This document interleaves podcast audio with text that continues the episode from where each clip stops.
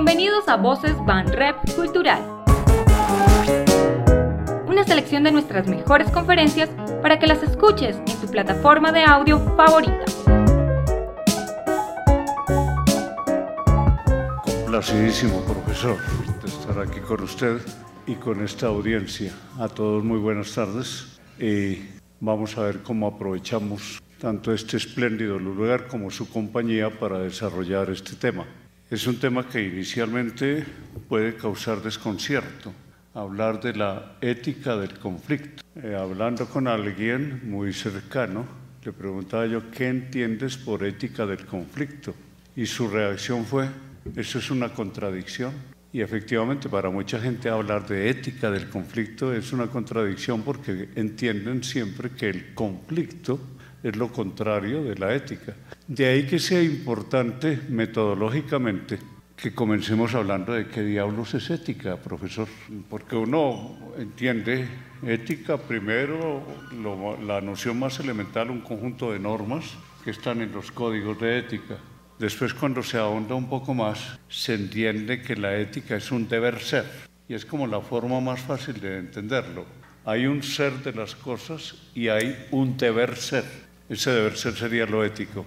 Y hay un tercer paso que he encontrado y por eso quisiera compartirlo con usted, que es la ética es ese impulso, o hablando como Freud, una pulsión que existe en todo ser humano para ser siempre mejor y llegar hasta la excelencia. Entonces hay una relación de ética y excelencia, vocación del ser humano a la excelencia. Yo me pongo a barajar esas tres definiciones de lo que es ética y pienso en el conflicto y ahí es donde comienza el conflicto. ¿Qué opina, profesor? Ética del conflicto. Sí, en todo conflicto creo que tiene que haber algún nivel de, de, eticidad, ¿no?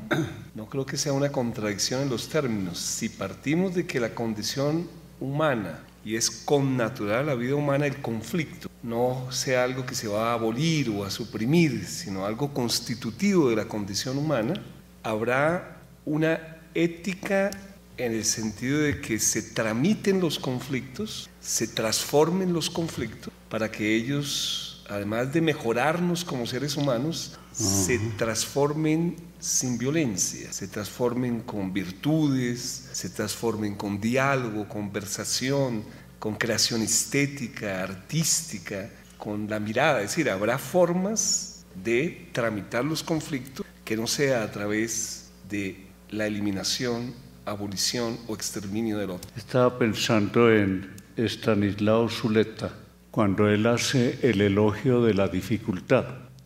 A uno le parece que hay una contradicción entre la dificultad como para elogiarla.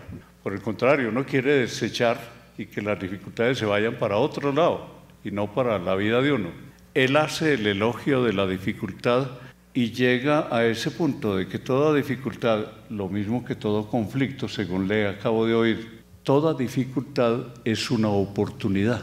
Y es allí donde yo veo que puede encajar el concepto ético con el convertir un conflicto en una oportunidad. ¿Qué tendríamos de eso? Sí, yo creo que en ese texto de Stalinado Zuleta nos advierte ya hace bastantes décadas, si no dos, yo diría que el término posconflicto es un término problemático. dice que una sociedad preparada para la paz, una sociedad preparada para la democracia, es una sociedad donde se incrementa la, la conflictividad, se potencia la conflictividad, pero se tramitan y transforman los conflictos sin violencia, sino a través de mecanismos democráticos, estéticos, culturales, psicológicos. La paz no es la eliminación y abolición de los conflictos. Por eso prefiero utilizar la palabra posacuerdo o pos, digamos, conflictos violentos hacia conflictos humanos, democráticos. Y creo que el arte y la cultura guardan un tesoro inmenso para ese tramitar y transformar los conflictos. Porque es que el conflicto es propio de la naturaleza humana. Yo pienso que la vida humana sería inmensamente aburrida si no tuviera conflictos y luego estaría condenada a la mediocridad.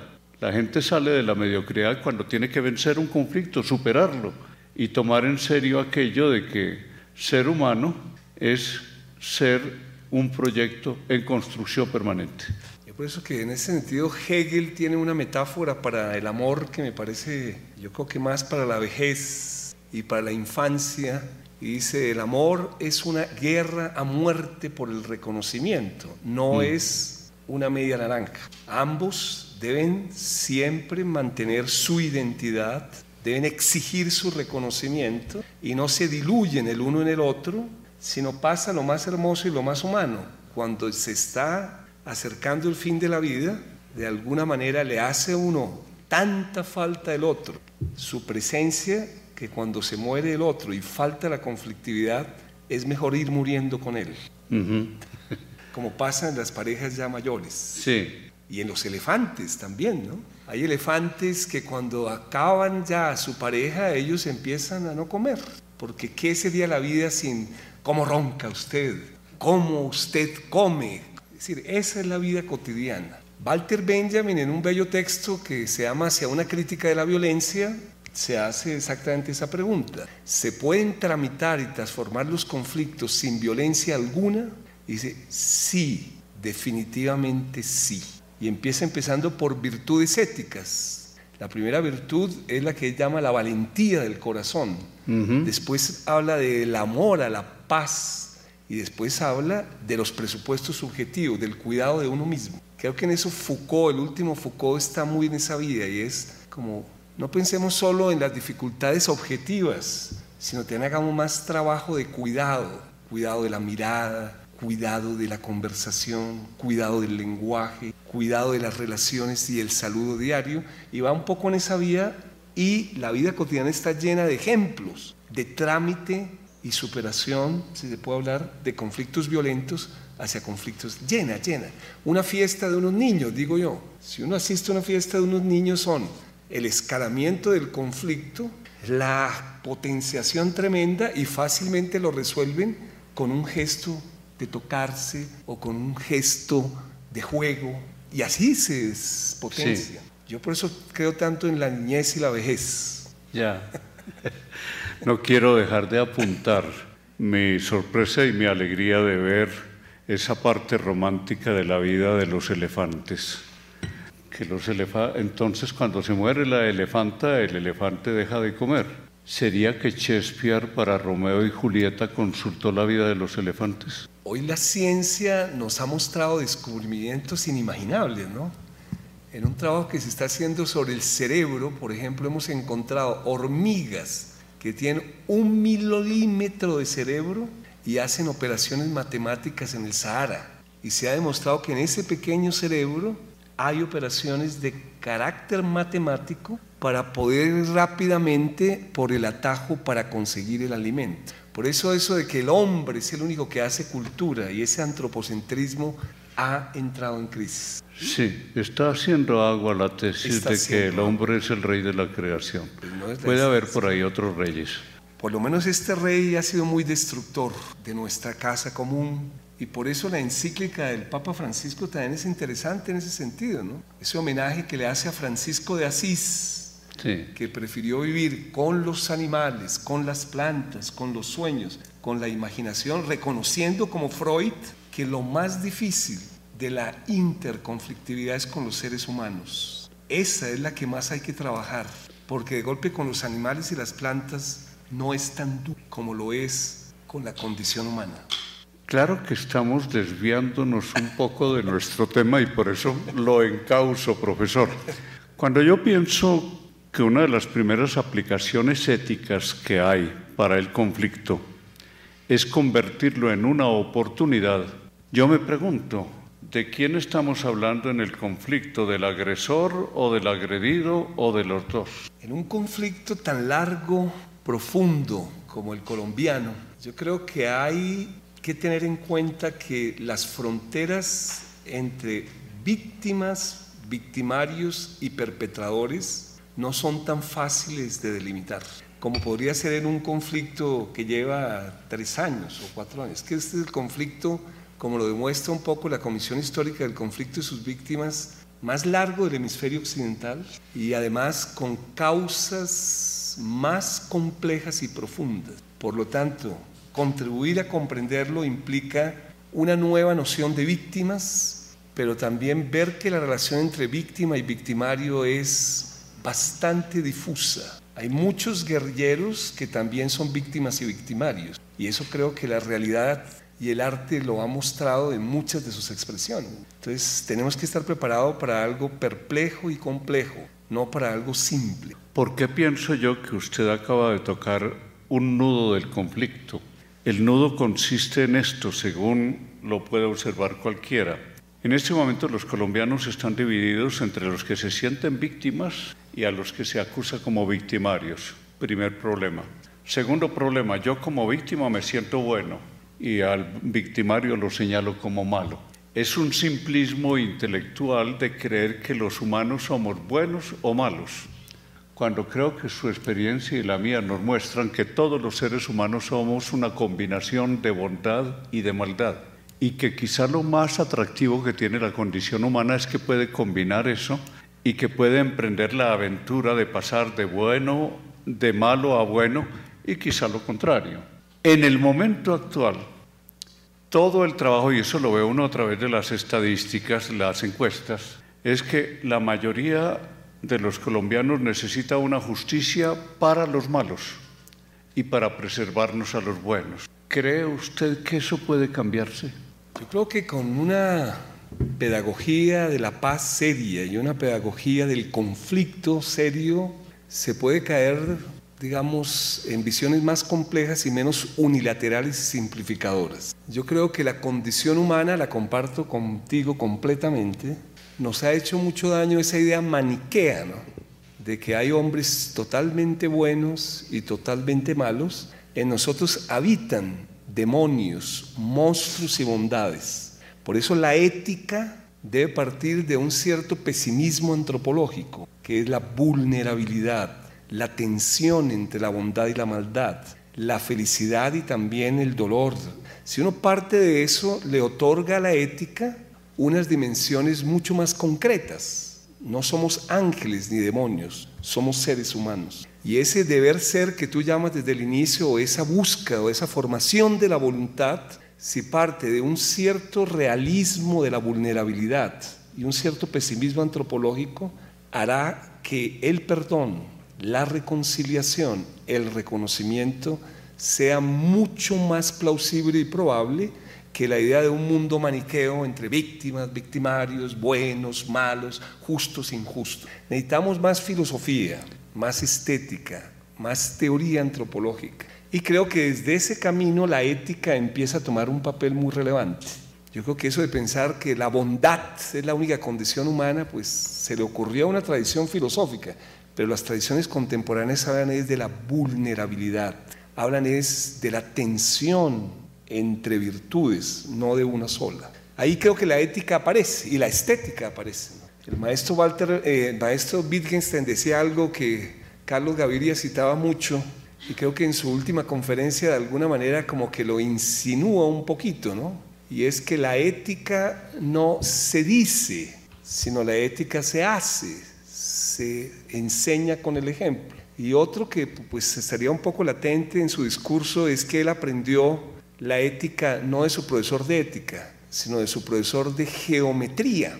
Y narra esa anécdota antes de morir, ya cuando está con la voz ya casi un poco, digamos. Y eso le pasa a todos los seres humanos. Cuando se nos aproxima la muerte, yo creo que empezamos a decir las verdades profundas. Profesor Javier Darío, ¿qué opina? Porque tal vez hay más libertad. Es que la experiencia de la muerte es una experiencia ética. Por eso las últimas reflexiones de Foucault es las prácticas de preparación para la muerte en el mundo griego. Y hace toda una reflexión en sus dos últimos seminarios y él además sabía que ya era portador de VIH, entonces se estaba preparando. La vida no es solo alegría, la vida es alegría, enfermedad. Y en los momentos críticos es que se ven las virtudes de los seres humanos, no en los fomentos artificiales. Es decir, una persona es ética en el momento de que la amistad es retada ante la enfermedad, la muerte, el dolor y la crisis no en una situación artificial de ley zanahoria o cosas de A ver si de pronto usted me ayuda a encontrar quién es el autor de una frase que para mí ha sido muy inspiradora. No hay mayor libertad que haberle perdido el miedo a morir. Debe ser de Séneca o de algún posaristotélico, pero tocaría de quién sí, Pero es una bella frase y muy inspiradora. Relacionar. ¿Será de Heidegger? ¿De quién? ¿Heidegger? Sería interesante, es un ser para la muerte, pero es que así como lo planteas tú, es muy. tiene una connotación, ¿no? Heidegger sí, es un ser para la muerte, pero es posible que en la sabiduría posaristotélica del estoicismo, del epicureísmo, del escepticismo, es que nazca la más sabia de las preparaciones para la muerte, que a veces la filosofía se volvió pues cognitiva, racionalista, cuando tiene una tradición bellísima. Por ejemplo, el último libro de Marta Nussbaum, Liberal, es sorprendente y es ¿qué tiene que ver el amor con la justicia? 2014. Estamos en una etapa de retorno a las virtudes y las emociones morales y creo que esto tiene mucho que ver con la ética contemporánea. Usted acaba de decir algo que no quiero dejar escapar y que nos vuelve al cauce de nuestro tema. Acaba de relacionar perdón con realismo.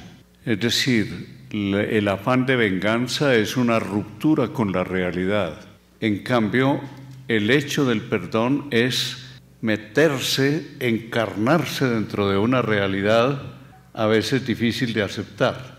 Y además la otra relación, perdón con construcción de futuro y venganza con destrucción del futuro. Eh, ¿Hablamos sobre eso? Muy interesante.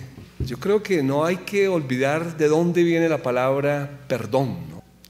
Viene de regalar, de recrear, de donar. En ese sentido, el perdón no solo tiene una connotación religiosa y teológica, sino social y política. Regalo, donar. Y Derrida, en Jacques Derrida, en sus trabajos sobre el perdón, pone la situación límite, que me parece la que hay que abrir en Colombia, es perdonar lo imperdonable. Ahí es donde está el desafío del perdón, tener tal capacidad de donación, tal capacidad de regalo, tal capacidad de centramiento que se pueda perdonar lo imperdonable. Ese es el gran desafío de la acción del perdón. Y en ese sentido yo creo que la justicia restaurativa, y por eso el acuerdo de la jurisdicción especial empieza a usar mucho esa palabra, ¿no? medidas restaurativas, también sanciones restaurativas, es para salir de la lógica de lo que Nietzsche llamó el resentimiento, la venganza. El resentimiento y la venganza son siempre estériles, no tienen potencia creadora no tienen potencia del don y del regalo. Por eso creo que hay que hacer una discusión más profunda sobre el tema del perdón. Y creo que esta justicia que hemos llamado restaurativa, amnamética de memoria y transformadora, va en contra de la idea de retaliación, venganza, odio. Preparar el país para eso va a ser difícil, pero tenemos que intentarlo. Es que es lo curioso, que se trata de algo tan difícil como hacer un milagro, una recreación, y sin embargo es indispensable. Total que el país está abocado a salvarse a través del milagro. Me parece muy interesante esa relación porque la encontré creo que en Ricard, la relación entre perdón y milagro. Yo creo que un poco Michel Levy insiste mucho en eso y es en la tradición latinoamericana ha habido un vínculo que yo creo que habrá que seguir trabajando y ahora pues Gavino acaba de anunciar que está casi hecho el acuerdo con el ELN y es esa tradición de la teología de la liberación, que es un vínculo entre lo profano y lo sagrado, un vínculo muy creativo que anunció Walter Benjamin, que anunció ese gran pensador. Y yo creo que milagro en el sentido profano, en el sentido de juicio final, en el sentido de reconciliación, pues tendremos que hacerla algún día en Colombia. No podemos fallar. Es decir, Orlando Falsborda en ese bello trabajo que se llama La costeñidad y la paz. Pues sí, nuestra generación fracasó, pero la costeñidad es experiencia de paz y hace toda una reflexión sobre las regiones muy linda. Y yo diría que nuestra última actividad antes de nuestra muerte es realmente tratar en un diálogo intergeneracional, ético, estético, filosófico, de enseñarles por qué fracasamos. Yo con Javier Darío no me veía hacía 15 años y le decía a Laura, la paz va a abrir muchos escenarios. Sí, y sobre todo va a provocar muchas revisiones. Y creo que una de las revisiones más importantes tiene que hacerse alrededor del tema del perdón. Se ha considerado con un cierto fatalismo que tal como hemos vivido los colombianos la violencia, nos hemos ido incapacitando gradualmente para perdonar y arraigando cada vez más fuertemente para pensar en términos de venganza. A veces cuando se habla de justicia y se le está haciendo una gran injusticia a la justicia al relacionarla con la venganza y al entender que la justicia y la venganza van parejas, cuando la realidad es completamente diferente. Además, estaba pensando que en todo este proceso de buscar la ética del conflicto, llegamos a otro punto. El conflicto es un punto de partida para cambios y progresos de la sociedad. Sería antiético no considerar el, eh, conflicto como una oportunidad, sino como un fracaso. Y allí es donde interviene tanto la ética como la estética para estar buscando en esta oportunidad todas las posibilidades que existen. A mí siempre me, me llamó mucho la atención esa insistencia en que todo lo real está rodeado de unos posibles que son invisibles y que es necesario, es demorar, demorar ese razonamiento, y que es necesario por consiguiente y que se constituye en un deber ético, tomar esas posibilidades, sacarlas de su invisibilización y realizarlas. Y una gran coyuntura para realizar las posibilidades que tiene el pueblo colombiano es justamente esta del conflicto. El conflicto devela fracasos de lado y lado y fracasa la, y, y demuestra además la necesidad de que los colombianos nos demos cuenta de nuestros errores, los aceptemos y comencemos a construir, si es necesario, desde cero. Pensemos en eso, en la ética del aprovechamiento de las oportunidades.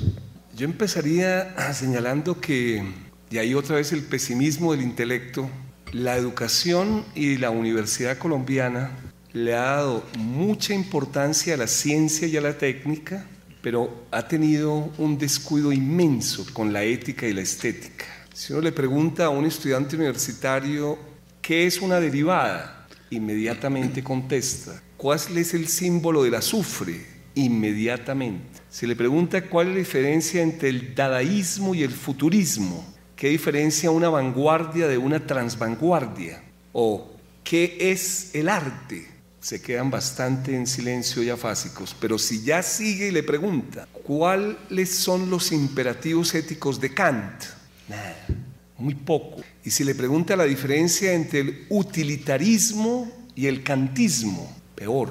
Quiere decir que la custodia del conocimiento y de la verdad del mundo se le entregó a la ciencia y la técnica a expensas de una falencia total en estética y ética. Entonces entran sustitutos. si a un estudiante le dice qué es ética, no tiene sino sustitutos o falsa conciencia, que pululan por eso Walter Benjamin en una conferencia muy joven decía que en el mundo de los estudiantes había seis sustitutos de la ética. La primera, creer que ética es educación cívica o manual de urbanidad de Carreño. La segunda, pensar que ética es derecho, legalidad. La tercera, apelar a los resultados. Y es que ética es una persona que todo el tiempo está pensando en consecuencias y resultados. La cuarta es el moralista.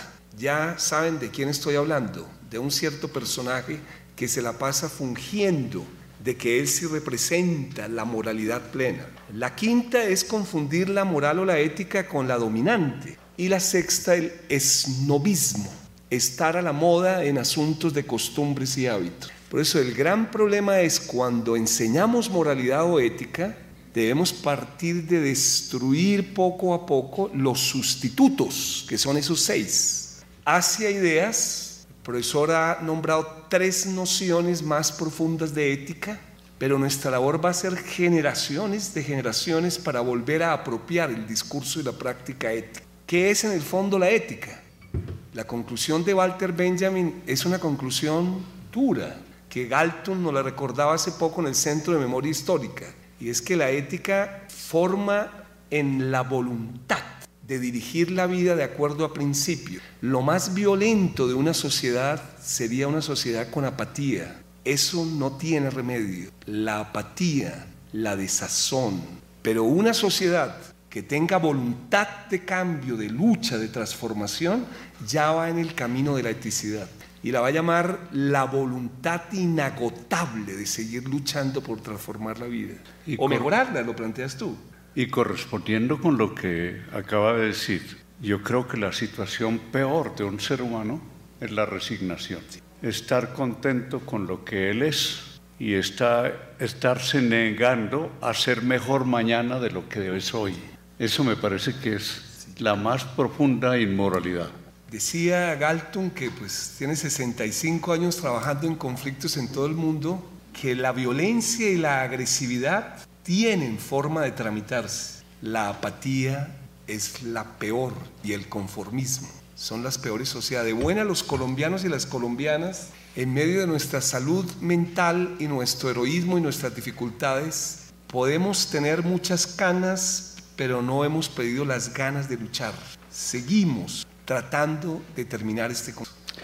A los colombianos el conflicto nos enfrenta al hecho de la violencia. Y allí es donde se plantean innumerables problemas éticos. Uno enfrentado a la violencia. Un ser inerme que quiere acabar con la violencia. O un ser armado pero que no ha agredido enfrentado a la violencia de los agresores. Allí hay todo un nudo de conflictos éticos que habría que pensar en resolver. Gandhi, desde luego, nos predica la no violencia, pero es una predica que nos lleva a unas actitudes casi que permanentemente heroicas de enfrentar al violento con la no violencia. ¿Hablamos de eso, profesor? Pues diría que ahí sí siempre nos toca volver al punto de partida y es, hay diversas concepciones de la violencia en la filosofía contemporánea. Por ejemplo, en los trabajos de Zizek o en los trabajos de Galton hay como un trípode de la violencia que parte de una idea base que a mí por lo menos me parece seductora. No podréis confundir la violencia con la violencia subjetiva y física, porque si nos quedamos solo en esa violencia, que es la más visible, la más inmediata, no podremos hacer gestos para transformarla. ¿qué es la violencia? Simplemente la física, la directa, la subjetiva y ellos van a hablar de otras violencias que son más graves, más relevantes y más desestabilizadoras en una sociedad. Una es la violencia estructural o sistémica y es una sociedad totalmente injusta que acepta esos niveles de miseria e injusticia. Esa es de una violencia tremenda. Y la otra es la violencia cultural, la violencia del lenguaje, la violencia simbólica. Entonces, si uno entra allá, no puede meter en el mismo saco a todas las violencias, sino hay que hacer teorías clasificatorias de la violencia para tratar de ver en la etapa actual cuál también habría que pedagógica y artística y culturalmente trabajar más. Todo este tema de desescalar el lenguaje es también una idea que va en vía de las violencias estructurales, culturales y simbólicas. Si no hacemos acciones en ese campo, seremos también promotores de lo que tú has llamado clarísimamente la venganza, el resentimiento, el odio, la retaliación. Por eso tenemos que trabajar en las tres de acuerdo a teorías de la violencia.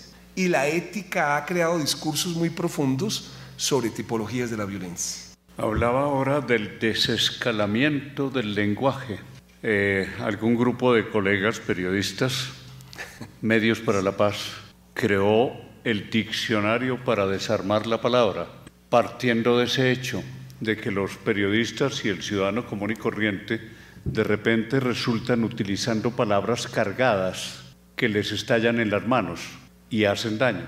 Y por eso creó ese instrumento para los periodistas, de modo que algunas de esas palabras que están cargadas de una mala intencionalidad, iba a decir de una mala leche, pero eso es un, término más inocente, eh, pero esas palabras así cargadas el, periodista las usa inocentemente y tiene que aprender cuáles son los contenidos que la guerra le ha dado. La guerra ha creado un nuevo lenguaje, pero quería compartir con usted, si ya no lo hizo, la exposición que tenemos en que no se trata de desescalar las palabras, sino por el contrario, escalarlas y darles a las eh, palabras, a los dibujos, a los grabados, darles un sentido de paz, íntimamente relacionado, me doy cuenta, con la memoria, y particularmente de la memoria de los años de la infancia. Es como si la forma de amansar al lobo es recordarle su pasado. Y de amansarnos nosotros recordando nuestro pasado es una de las formas de darle contenidos pacíficos a la palabra. Hablemos de eso, de cómo manejar la palabra como un instrumento de paz y cómo desescalar la violencia que se ha apoderado de las palabras. Pero antes yo te preguntaría, digamos, si crees que hay palabras que habría que desescalar en los medios de comunicación concretas? Sí, yo sí creo que hay que desescalar la palabra terrorista. Sí. La palabra terrorista se le aplica a todo aquel que piensa contrario. Y allí hay un retroceso grande en civilización, en manejo de las palabras, en relación con los demás. ¿Por qué todo aquel que piensa eh, al contrario de lo que yo pienso es un terrorista? Allí había un desescalamiento necesario. Y la otra es como resignificarlas, el segundo camino. Resignificar, y yo creo que más bien que resignificarlas, volver a su sentido original. Las palabras cuando nacen son inocentes, solo se van cargando en el camino, como nos pasa a los seres humanos, que nos vamos cargando en el camino. Sí. Bien, yo querría dar la oportunidad en este momento para las preguntas, que me parece lo más interesante en estos eventos. Eh, buenas tardes, eh, mi nombre es David Ruiz. Yo quisiera primero hacer un comentario breve respecto de lo que nombraba el profesor sobre la ética del conflicto y quisiera hacerle una pregunta al profesor Sergio, pero como vamos a seguir conversando, no sé si la vamos a desarrollar más adelante. Eh, en primer término, yo quiero advertir que yo estudio Derecho y, y, esta aclaración es importante por lo que voy a decir. Bueno, en un primer momento, sobre la ética del conflicto, eh, nos preguntábamos si era una contradicción hablar de ética y al mismo tiempo de conflicto. Entonces me venía a la memoria una carta que le, le escribe Susana Rinaldi a Julio Cortázar cuando fallece y empieza evocando más o menos lo siguiente, dice que es necesario, recordando a los padres eh, en la historia universal del teatro, que las sociedades hagan catarsis llorando, llorando y llorando, para de esa manera extraer lo mejor de uno mismo. Y yo pienso que el conflicto que nos plantea, o la ética y la estética que genera el conflicto es precisamente eso. Ya hemos pasado la etapa de llorar y ahora tiene que, seguramente la sociedad colombiana y toda la sociedad en general, a nivel internacional, tiene que sacarlo de, lo mejor de sí mismo. Y la pregunta que le quiero hacer al profesor Sergio es la siguiente. Nosotros hablamos de mm, justicia transicional, hablamos de posconflicto, como estamos aquí dialogando. Sin embargo, yo quisiera preguntar lo siguiente, ¿cómo hacer? Bueno, la, la aclaración de por qué soy abogado es porque yo descreo de las fórmulas de la justicia para un proceso de perdón, para un proceso de verdad, y más bien creo en procesos artísticos, culturales y estéticos, como lo hemos hablado acá. Entonces la pregunta es puntualmente la siguiente, ¿cómo hacerle entender a una persona víctima o victimario que ha hecho parte del conflicto, cómo enseñarlo, cómo transmitirle qué es el perdón, por ejemplo, para Jorge Luis Borges, qué es... Eh, las manos de la justicia, la pintura de Osvaldo Guayasamín, que es Lágrimas de sangre del mismo pintor, cómo hacer una persona que ha estado sumergida en el conflicto tanto tiempo para que se inmiscuya en los temas del arte, para que se inmiscuya en los temas de, del teatro, la danza, que para mí es la fórmula más inocente de un posconflicto, que no es ni siquiera un posconflicto social, sino un posconflicto humano. Gracias.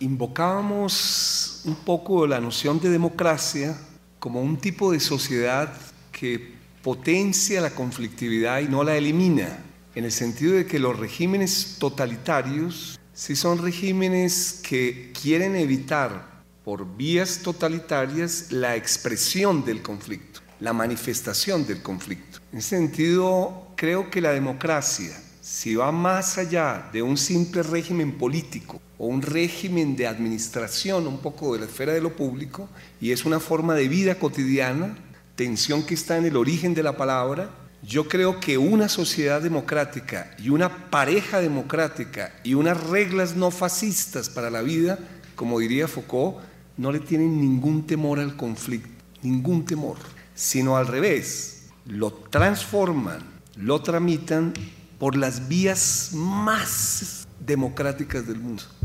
¿Y cuáles son las vías más democráticas de la cotidianidad? La mirada, la conversación, la ternura, el cuidado. Es decir, si democracia no es exclusivamente un régimen político, sino una forma de la vida cotidiana, la democracia va mucho más allá de Estado, gobierno y partidos, sino es una vida cotidiana, que hasta nos problematiza cosas como estas. Yo puedo ser liberal políticamente y fascista y machista en mi casa, no puedo serlo porque hay como una coherencia armónica entre lo público y lo privado y lo íntimo. Entonces empiezan a problematizarnos reglas para la vida cotidiana. Por eso yo sí sostendría que la democracia es expansión y potenciación del conflicto y no simplemente un régimen de decisión de la esfera de la voluntad de lo público. Y ahí empezaría la primera dificultad desde mi percepción. Lo segundo, yo creo que la afirmación de Marx de que la violencia ha sido la partera de la historia es describiendo la historia de la lucha de clases. Quiere decir que el propio Engels, cuando anexa al manifiesto comunista la famosa frase que eso solo se aplica a la historia de la lucha de clases, es porque en la visión del cristianismo primitivo y en la visión de la sociedad postcapitalista, no es que la violencia sea el mecanismo, sino habrá que construir otros mecanismos. Es la misma idea de Walter Benjamin. Si uno es serio, la historia de la civilización occidental es barbarie. Cenizas sobre cenizas, arcos triunfales, vencedores.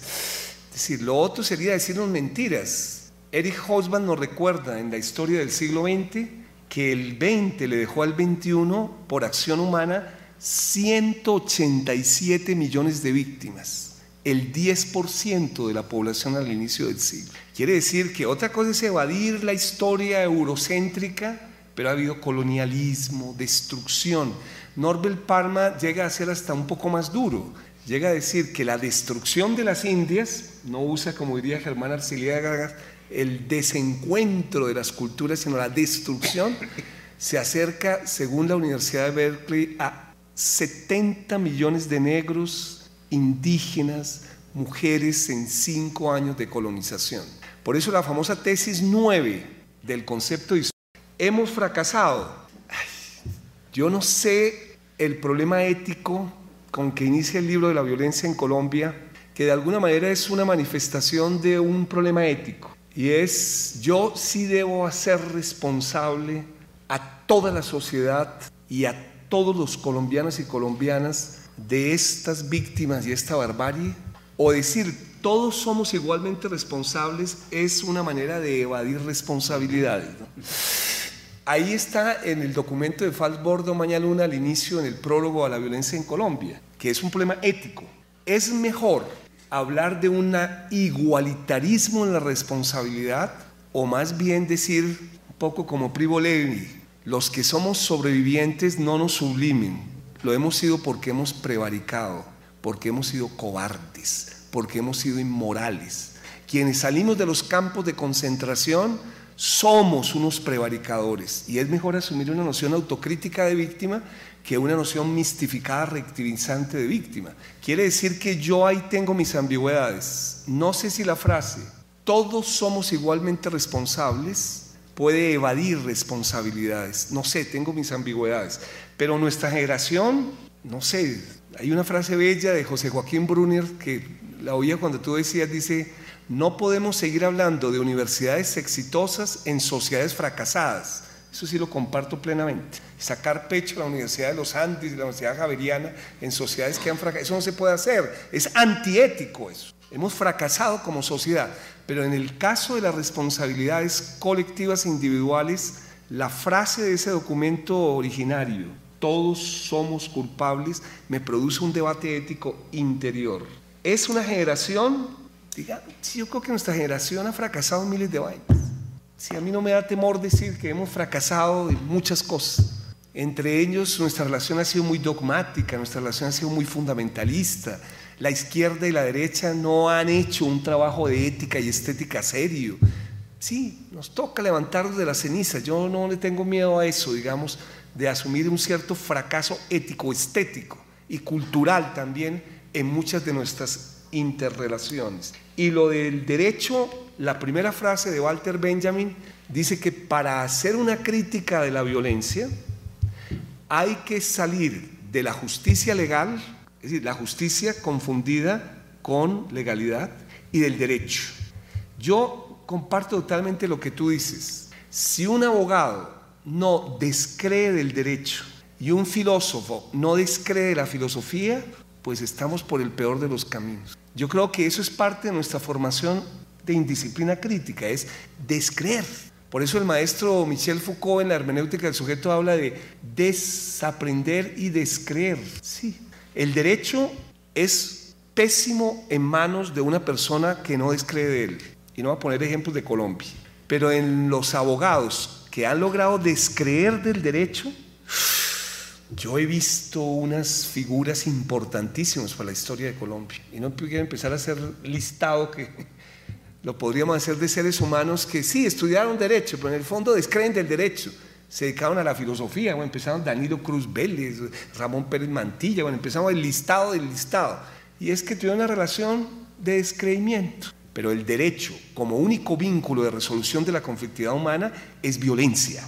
Es violencia. Y eso lo sabe Walter Benjamin muy bien. En Colombia, de 1951 a 1957, se hicieron 50 novelas.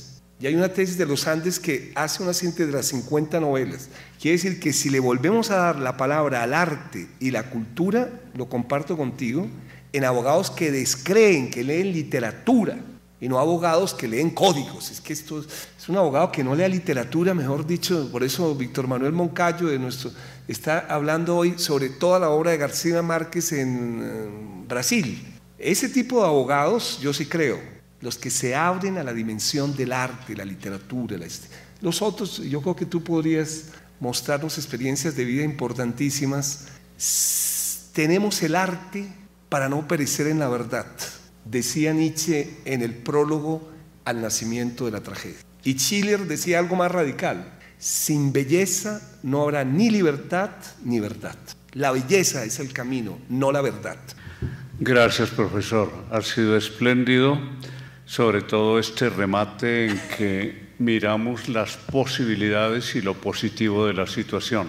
Querría simplemente agregar que en el fracaso hay un potencial, el mismo potencial que hay en todos los errores. Cualquiera que examina su vida humana encuentra que en su vida lo más valioso en aprendizaje fue el que obtuvo a través de los errores y una sociedad a través de sus fracasos está aprendiendo. En este momento hay un cúmulo de iniciativas en Colombia que están nacidas de esa sensación y de esa reacción positiva ante el fracaso. Este último mensaje me parece que es muy positivo. Agradecerle su presencia y sobre todo sus luces deslumbrantes y agradecerles a ustedes el estímulo de su presencia en esta sala. Muchas gracias.